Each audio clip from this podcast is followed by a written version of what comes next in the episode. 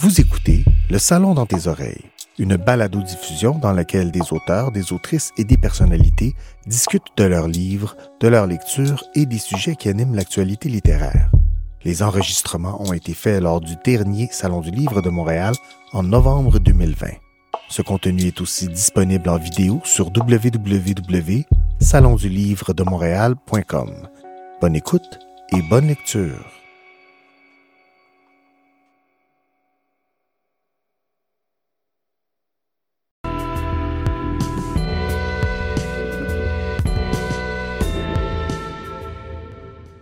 Bienvenue au Salon du Livre de Montréal. Je m'appelle Claudia La Rochelle et c'est vraiment un plaisir d'être là cette année dans cette édition un peu particulière, un peu spéciale, faut le dire, euh, édition 2020 euh, un peu en mode virtuel, plus qu'autre chose cette année. Et c'est pas parce qu'on est en mode virtuel que euh, ce sera moins plate, bien au contraire, parce que j'ai la chance d'être avec des invités en or, des invités qui n'ont pas traité d'un sujet facile, vous allez voir, puis on va y aller en deux temps. Et le premier duo d'invités que j'ai, euh, elles sont fabuleuses. Elles ont écrit euh, chacune à leur manière des livres qui viennent nous chercher, qui viennent nous triturer dans les tripes, des livres qui parle d'identité, de deuil, de mort, ce grand tabou perpétuel. Et j'ai le bonheur d'être en compagnie de Rosémie Automne-Témorin. Bienvenue. Merci. Merci d'être là. Euh, Rosémie qui a fait paraître très récemment Il préférait les brûler et c'est paru chez Stanké, une autofiction. Hein? Exactement. Voilà.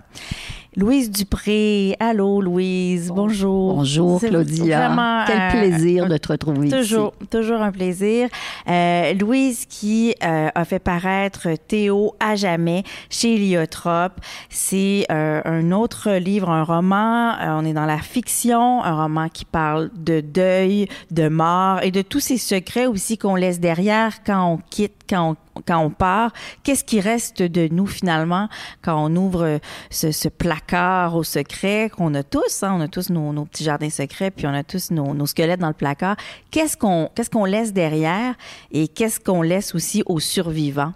Et, dans Théo à jamais, euh, on va le découvrir aussi euh, à travers cette histoire de de Béatrice qui euh, monte des documentaires. Elle est monteuse dans les, documentaires et elle fait un documentaire sur les tueries de masse. Et, ironie du sort, triste ironie, euh, elle reçoit un appel euh, des États-Unis où on lui annonce que son mari, qui est prof euh, d'université, est à l'hôpital entre la vie et la mort avec leur fils, le fils de, de, son mari, mais qui est aussi le sien, on va le dire. Ils ont un lien très fort aussi. Et on découvre pourquoi. Je sais pas ce que je peux dire, parce que je peux pas dire, parce que là, c'est toujours délicat. Euh, mais on découvre que, que, que, que, très tristement, il y, a eu, il y a eu une tuerie qui a impliqué très fortement ce, ce garçon, cet ado, finalement sujet délicat. Et comme chez Rosémie, euh, Automne Témorin, et, il faudrait les brûler. Il préférait les brûler, pardon. C'est aussi l'histoire de, ce père qui euh, met beaucoup, beaucoup de responsabilités de charges affectives, émotives, sentimentales sur le dos de sa, de sa fille euh, avant de mourir, avant de trépasser tout, tout, tout ces, toute cette ambition, tout ce, ce désir qu'il a de voir cette femme qui devient presque sa petite femme, hein, euh, mais s'émanciper, mais à travers des valeurs très précises. des valeurs qui lui sont propres. Voilà, et, et c'est ça. Comment, qu'est-ce qui fait, euh, mesdames, qu'à un moment donné, on décide et on réussit, ce qui est pas euh, ce qui est pas si simple, mais puisque vous êtes là, c'est parce que c'était très bien réussi. Qu'est-ce qui fait qu'on puisse réussir à un moment donné à écrire sur ce sujet-là? Avec délicatesse mm -hmm. et ne pas tomber dans le ce qui est pathétique, dans ce qui pourrait devenir trop appuyé, trop euh, trop dur pour le lecteur. Parce que dans, dans, dans vo votre cas, il n'y a pas été question de ça. On a pu lire, grandir, apprendre, euh, c'est teinté d'espoir à travers ses failles, à travers les ténèbres. Comment on fait? J'ai envie de laisser Louise commencer. Bon. Alors, je vais casser la glace. Euh, bon, d'abord, si j'ai écrit ce roman-là, c'est parce que j'en ressentais la nécessité. Et ça, c'est ma troisième version. je le traînais, je dis bien je le traînais comme un boulet au pied depuis dix ans. Et je commençais à l'écrire, ça fonctionnait pas, je recommençais et tout à coup, j'ai entendu la voix de Béatrice. Hein. Le romancier ou la romancière, c'est la personne qui entend des voix. J'ai entendu sa voix et l'écriture s'est mise à couler. Je dirais pas comme de l'eau de source, ça ne coule jamais comme de l'eau de source, mais c'est venu.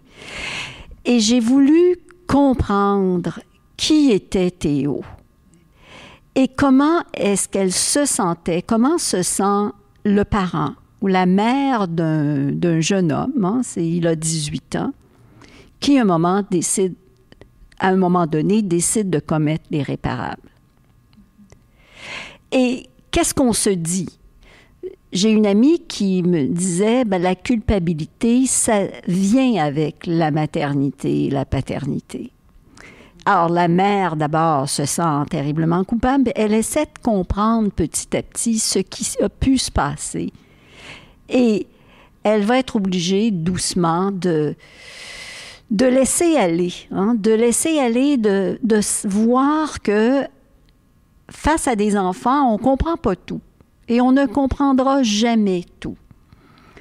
Et de justement accepter, ce qui n'est pas facile pour elle, c'est jamais facile d'accepter, mais doucement, Béatrice va retrouver une sérénité. Et ça, quand ça survient dans l'histoire, chez, chez, nous comme, comme en tout cas chez moi comme lectrice, je vais parler pour moi, chez moi comme lectrice, ça a été comme une espèce de bouée, euh, une bouffée d'espoir. Cette espèce de possibilité que sûrement plusieurs vont sentir comme quelque chose de très salvateur, de pouvoir euh, exorciser ces gros chagrins-là, puis ces grandes culpabilités-là, de voir que c'est possible de passer au travers. Moi, c'est comme ça que je l'ai vu, ce, ce, moment-là qui est décisif là, dans le livre, qu'on le sent, on le sent monter, on le sent survenir, puis, puis pouf, à un moment donné, c'est là. Ben, d'abord, elle, elle va passer au travers parce que elle a l'exemple de, elle dit sa mère, ses grands-mères, euh, les générations précédentes ont vécu beaucoup de peines, beaucoup de chagrin, beaucoup de difficultés, et lui, et enfant, le père vient d'une famille d'immigrants qui a vécu euh, le nazisme. Ils sont immigrants parce qu'ils étaient communistes et que euh, le, grand-père, l'oncle ont fait du camp de concentration, ont été dans un camp de concentration. Alors, leur passé leur donne de la force. Et c'est en pensant aux générations qui les précèdent qui vont passer à travers et qui vont réussir à passer à travers, ça je le dis, comme couple aussi. Mm. Parce que c'est pas évident. Ils se demandent constamment est-ce que ce drame-là va en venir à nous séparer? Et non, ils vont se retrouver plus forts comme couple à la fin du roman. Je dévoile un petit peu la fin, mais quand même, c'est possible aussi de s'en sortir. C'est drôle parce que vous avez dit au départ que vous avez réussi à faire ça avec sensibilité parce que vous avez voulu comprendre Théo et Béatrice. Et moi, ma réponse à, ta question, Claudia, c'est de l'empathie. Mm. C'est ce que ça prend pour aborder des thèmes comme la mort, le deuil, la famille et toute la pression qui vient avec le fait d'avoir des proches qu'on aime, même si euh, je crois que dans nos deux cas, on parle de protagonistes qui sont pas bons pour tout le monde, qui peuvent être très aimés par certains et détruire des vies. Et puis dans mon cas, ce qui m'a poussé à raconter cette histoire-là, c'est que j'ai voulu comprendre mon père parce que Fauve est mon alter ego dans le livre. Fauve grandit avec un père mourant comme je l'ai fait. J'ai voulu comprendre ce qui pouvait passer à travers la tête d'un parent qui sait que ses jours sont comptés puis qui veut offrir ce qu'il considère être le meilleur de lui à son enfant, mais j'ai surtout voulu avoir de l'empathie pour l'enfant que j'ai été, qui a voulu susciter le désir parce qu'elle a cru dès l'enfance, comme bien des jeunes filles, que c'est la seule façon d'être aimée, que c'est la seule façon d'être vue, qui a voulu être vue par son père parce qu'il allait partir à chaque jour. J'ai voulu euh, avoir de la compassion pour celle que j'ai été, puis créer Fauve a été cette... Euh, cette bouée-là, en fait. Ben oui. Et je crois qu'au-delà euh, du deuil anticipé dont elle est prisonnière, bien des jeunes filles peuvent se, se reconnaître à travers Fauve parce que j'ai voulu explorer les perversions de l'enfance dans le livre et surtout celles euh, qui sont des injonctions chez les jeunes filles. Oui, puis jusqu'où on est prête à aller quand on est une jeune femme pour, euh, pour gagner l'amour de l'autre, l'approbation dans le regard de l'autre, le regard du père, oui, souvent, absolument. Mais pas juste du père, en fait, le Non. regard social. Puis, Et c'est incroyable comme il y a beaucoup de femmes que je connais pas ou peu qui m'ont écrit pour me dire j'ai été très mal à l'aise en lisant ton livre ou j'ai été choquée parce que on n'aime pas se rappeler ces moments-là où même enfant, on savait qu'il fallait se montrer désirable pour avoir de l'attention. Puis même moi, en l'écrivant, des fois, je me disais ah, j'ai-tu le droit d'aller là Mais finalement, en tout cas pour moi, ça a été une catharsis. Puis euh, là, Oui. ça sonne comme si j'avais juste écrit un livre pour faire une psychothérapie, mais il y a plus que ça. Mais il y a une parcelle de réponse à ta question là-dedans, c'est l'empathie puis vouloir, je crois, rendre légitime euh, des parcours, que ce soit le nôtre ou, ou celui des voix euh, qu'on entend dans notre tête. Mais c- vous me faites réfléchir à quelque chose, euh, peut-être pour la première fois ce soir, c'est que peut-être que Béatrice aussi s'accepte comme mère.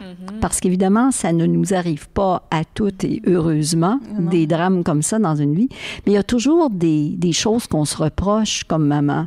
On n'a pas fait telle chose correctement, pourquoi est-ce qu'on n'a pas agi de telle, telle façon? Et elle est obligée de se dire, ben voilà, c'est fait, c'est fait, et nous avons fait notre possible. Et on ne peut pas être responsable de tout dans l'éducation d'un enfant. Et ce que devient l'enfant, c'est pas tout à fait toujours de notre faute. Mais c'est tellement drôle parce que vous dites ça alors que dans mon livre, c'est vraiment comme une charge contre les parents qui veulent programmer leurs enfants et décider de leur sort et de leur qualité. C'est comme si on avait eu complètement le, le regard opposé. Oui, oui, tout à fait. Mais qui sont conciliables quand même? Parce que le regard de l'écrivain, c'est toujours un regard qui essaie de comprendre et d'être empathique, d'être compatissant dans le fond. Oui, l'écrivain a ce, ce rôle-là. Je pense qu'un un écrivain qui n'a pas euh, d'empathie ne peut pas écrire, ne peut pas en arriver à aller chercher euh, le- le- le- le- les yeux du lecteur. Là. C'est, il faut qu'on, il faut cette, en tout cas, il faut au moins une base de sensibilité pour pouvoir écrire, pour pouvoir le faire, pour pouvoir aller aussi euh, disséquer ce tabou qui est celui de la mort, par exemple. Tu sais, c'est un immense tabou qui continue d'être un tabou. Quand, euh, Rose, euh, tu parlais tantôt de, de, de gens qui t'ont écrit, tu as eu des réactions, de gens qui ont eu un rapport amoureux avec Ouais. ton livre, c'est quand même, c'est quand même spécial. Puis c'est pas étonnant en même temps. Parce que c'est vrai que tu vas gratter dans le fond des tripes des gens, puis il y a, il y a quelque chose d'assez euh, provoquant, Mm-hmm. tu sais, remuant, puis tant mieux, parce que quand on lit un livre, on veut être euh, aussi poussé euh, en, en dehors des, Ouais. des, des, des- des- des sentiers habituels, disons ça comme ça. Louise aussi, sûrement que tu as dû avoir des gens qui t'ont écrit, qui t'ont... Beaucoup de mères de jeunes euh, garçons. Oui. Oui, de jeunes en marge, de jeunes peut-être qui sont dans la délinquance, euh, des parce que des mères qui sont sûrement confrontées à l'adolescence ou à des jeunes hommes, euh, avec tout, tout ce que l'actualité nous renvoie, nous retourne comme image. Je veux dire, ça doit être très facile de, de, de s'imaginer dans la peau des mères de, de, de, de jeunes hommes qui commettent l'irréparable.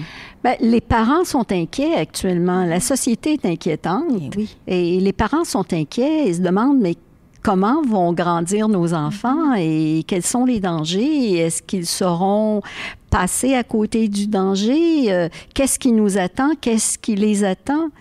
Et ils ont lu le livre, les parents, pour essayer de, de comprendre justement et, et de se dire, ben voilà, ça ne nous arrivera sans doute pas à nous, on l'espère, mais on, on veut essayer de comprendre, on veut s'approcher de cette réalité-là.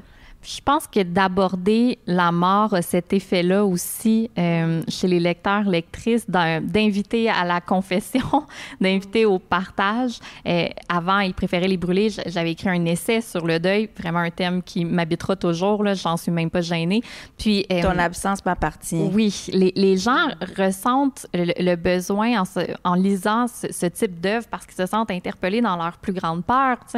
Il n'y a pas un parent qui veut perdre un enfant, il n'y a pas un parent qui veut avoir à préparer son départ. Dans, les deux cas, on vient jouer avec des craintes terribles. Puis nous, on leur, on leur pitch des questions comme ça, mm. quelques réponses. Puis tant mieux si on les, on les laisse mm. pas seuls après ça et puis qu'il peut y avoir un échange, et puis une, une interaction. Moi, je trouve ça précieux. Puis je crois que la mort est un aimant à partage. Ah oui. Ben, c'est une question qu'on se pose tout le monde. Hein. C'est, c'est l'événement avec la naissance, c'est le grand événement de la vie. Mm-hmm. On le saura, mais on ne pourra pas euh, le partager, malheureusement. Quoi que je me demande, dans ton cas, Rosémie, comme, comme c'est de l'autofiction, ce père-là, euh, est-ce que tu as senti qu'il t'habitait plus dans l'écriture de ce livre-là? T'as-tu, entendu te parler? On parle, je veux pas ben, mais tu comprends ce que je veux dire d'une manière? Je comprends tout à fait ce que tu veux dire, puis je dirais que euh, je lui ai fermé la porte.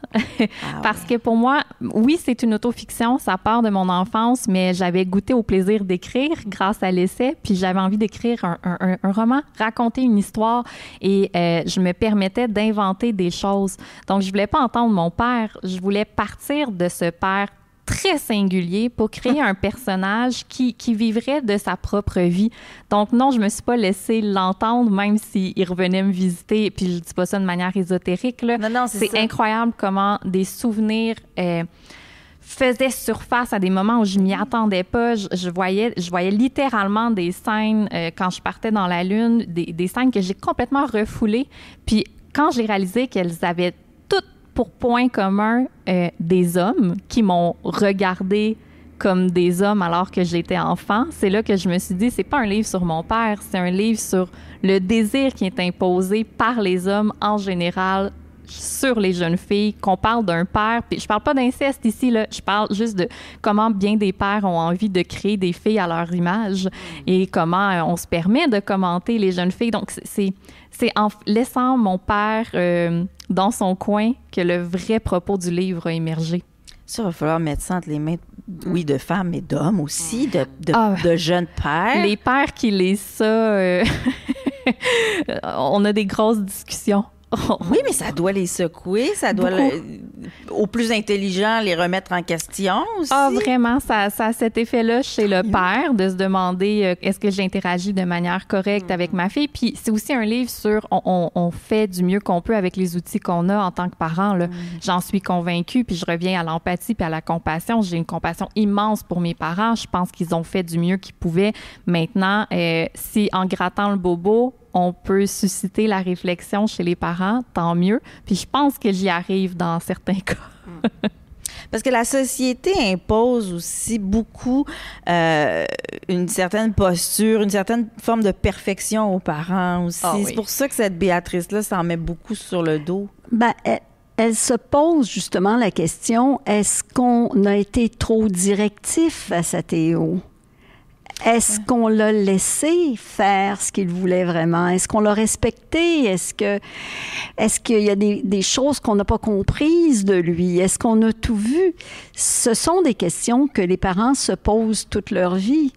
Et euh, les parents euh, se font des reproches et, et les mères sont particulièrement douées pour la culpabilité envers les enfants. Et euh, Béatrice euh, se demande si Théo a eu toutes les chances sous le petit garçon qui était gentil, fin, agréable, le petit ange, là. Qu'est-ce qui dormait, puis qu'est-ce qu'on n'a pas vu chez nos enfants? Alors, euh, elle essaie aussi, elle essaie de se pardonner, elle essaie de se pardonner ce qu'elle n'a pas réussi à faire. Et je dirais que tous les parents ont des choses à se pardonner eux-mêmes et à se faire pardonner par leurs enfants. T'es-tu pardonné des choses en écrivant ça, Louise? Où es-tu allée dans... Je pense que oui. je pense que oui, l'écriture permet. Bon, je suis pas de, des écrivains, je fais pas partie des écrivains qui disent que l'écriture guérit. Je crois pas à ça. Mais quand même, l'écriture permet d'aborder des questions qu'on n'aborde pas tous les jours. Ça nous permet d'aller plus loin dans notre recherche. Mm. Et c'est un livre finalement sur euh, la maternité aussi. Mais là, la maternité, chez une femme qui n'est pas vraiment la mère, parce que c'est la belle-mère, c'est la figure de la belle-mère, il y en a beaucoup aujourd'hui. Et comment agir avec l'enfant de l'autre? Est-ce qu'on l'aime comme notre enfant? Est-ce qu'on l'aime moins? Est-ce qu'on lui en veut plus après ce qu'il a commis? Exactement. Est-ce que est-ce qu'il y a eu un, un manque d'amour? Est-ce que l'enfant nous aimait? Est-ce que l'enfant regrette sa mère? Comme euh, Béatrice le dit, Théo n'a jamais demandé à ce que je sois là. Je me suis imposée dans sa vie. Alors, tout ça fait en sorte que c'est un, un, livre de la maternité, mais de la belle maternité, si on veut. ça, c'est un sujet qu'on voit pas souvent abordé. Là. J'ai, aimé ça dans, dans Théo à jamais, justement, cette, euh, cet aspect-là dans l'amour aussi parce qu'elle a un, vraiment une forte charge euh, d'amour à l'endroit de, de, Théo, bien que ce soit pas son, son, bagage génétique qui soit à travers lui, que ce soit pas une mère biologique comme on l'entend.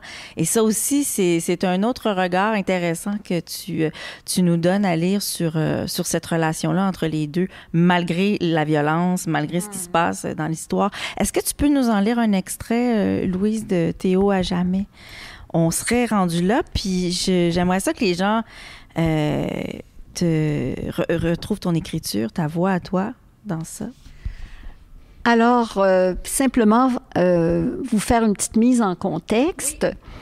c'est que Béatrice sent le besoin de comprendre et elle rencontre Samantha, qui est l'ancienne copine de Théo, qui est partie planter des arbres en Alberta et il s'était quitté avant qu'elle ne parte. Alors elle dit, Théo avait des yeux fantômes. Il n'était plus avec nous. Elle l'avait compris une fois en Alberta, en lisant sa dernière lettre, qui lui avait fait peur. Il ne lui était jamais venu à l'esprit qu'il puisse vouloir tuer son père, mais elle craignait qu'il ne se suicide. Oui, Théo était un spectre et nous ne l'avions pas compris. Avait-il voulu emmener son père avec lui dans l'au-delà? Derrière sa haine, il y avait peut-être, après tout, un immense amour. J'avais espéré que cette rencontre avec Samantha m'apporterait des réponses, mais je resterais avec mes questions pour l'éternité. Je l'ai dit bien humblement à Samantha on n'arriverait jamais à comprendre ce qui s'était passé dans la tête de Théo, a-t-elle répondu. Elle, elle y avait définitivement renoncé. Il fallait accepter son acte. C'était la seule manière de faire le deuil. Où avait-elle appris cela? Dans ses cours ou dans des livres? Chose certaine, elle était plus sage que moi, Carl s'était acharné à me le dire, mais il était trop près de moi. C'est Samantha qui est parvenue à me convaincre. J'ai senti qu'une porte se refermait doucement. Comme quoi les réponses viennent pas toujours euh, où on pense qu'elles vont surgir. Hein? C'est, ça, là. Parce que c'est un. Samantha, c'était une témoin privilégiée, mais un peu inconnue dans, dans l'univers de Béatrice. Comme quoi, c'est pas toujours les parents qui ont les réponses. Ah, voilà. Et c'est pas toujours les gens les plus âgés non plus qui ont les réponses. Ça hein. peut être euh, des personnes qui sont très jeunes et qui sont beaucoup plus sages que les parents.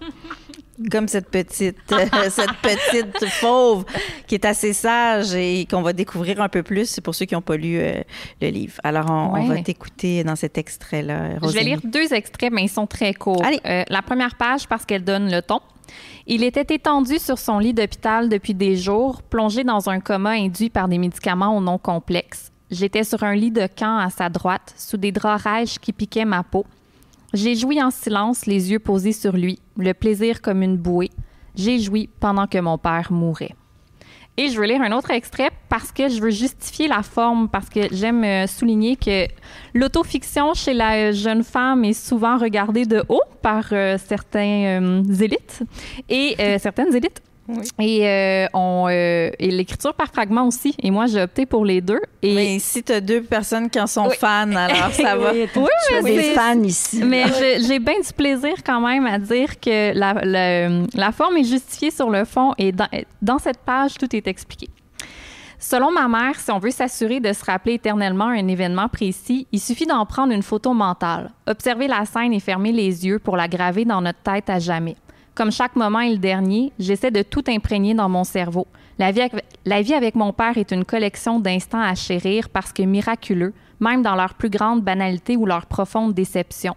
Le quotidien se fait compte et le souvenir devoir. Mon enfance est un collier où s'enchaînent des pierres aussi dures que brillantes et deviennent peu à peu incandescentes. J'aimerais l'enlever, mais qu'est-ce qui me resterait alors? Merci beaucoup. Ça s'intitule Il préférait les brûler. C'est paru chez Stanké. C'était un plaisir, euh, Rosémée, Autanité Morin. Merci beaucoup d'avoir été là. Puis merci, Louise Dupré, Théo à jamais. Merci beaucoup, Claudia. Chez Liotrop. Allez vous procurer ces livres-là. C'est vraiment des bijoux, des livres qui euh, nous, euh, nous aident probablement à trouver euh, la lumière dans les ténèbres quand elles surgissent puis quand elles sont présentes. Et en temps de pandémie, pour plusieurs, je sais que c'est le cas. Alors, merci d'avoir été des nôtres. Je vous invite à suivre le prochain duo autour du même sujet, identité et deuil. On se retrouve très vite. Merci.